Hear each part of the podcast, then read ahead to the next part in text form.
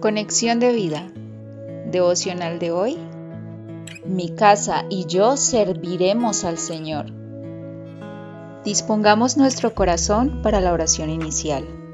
Padre, hoy con toda convicción me dispongo a tu servicio, a ser apartado para tu gloria, no sirviendo al mundo, sino que mi casa y yo te serviremos, por amor a Cristo Jesús. Amén. Ahora leamos la palabra de Dios. Josué capítulo 24 versículo 15.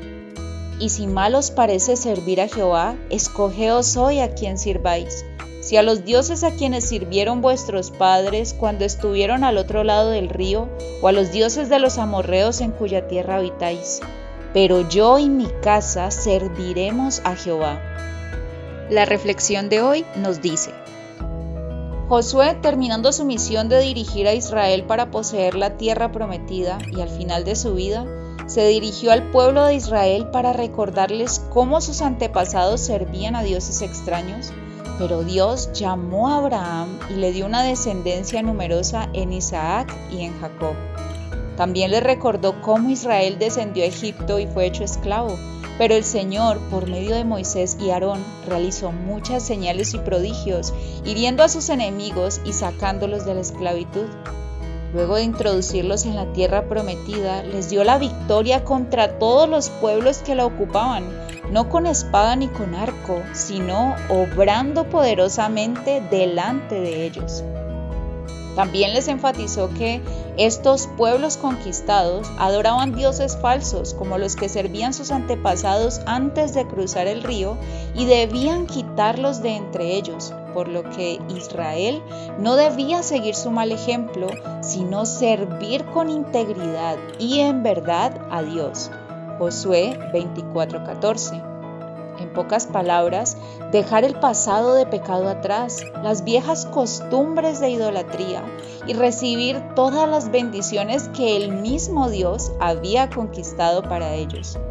Pero lastimosamente el pueblo hizo todo lo contrario y se alejó de Dios, aprendiendo las malas costumbres de otros pueblos, lo que trajo al tiempo como consecuencia el ser llevados cautivos a otra nación. Por medio de la fe en Cristo, todo el que cree puede cruzar el río espiritual dejando atrás todo aquello que no agrada a Dios. El creyente puede, por fe, tomar posesión de la herencia incorruptible, incontaminada e inmarcesible, reservada en los cielos y toda bendición espiritual en los lugares celestiales en Cristo. Primera de Pedro 1.4, Efesios 1.3. Las enseñanzas equivocadas del mundo y el maligno de que podemos ser nuestros propios dioses nos llevan a ser esclavos y a servir a falsos ídolos. El mundo puede estar tratando de quitar los límites morales y aceptando lo malo como bueno, pero cada uno de nosotros hoy está llamado a seguir el ejemplo de Josué y confiando en Cristo poder declarar, mi familia y yo serviremos al Señor. Visítanos en www.conexiondevida.org. Descarga nuestras aplicaciones móviles y síguenos en nuestras redes sociales.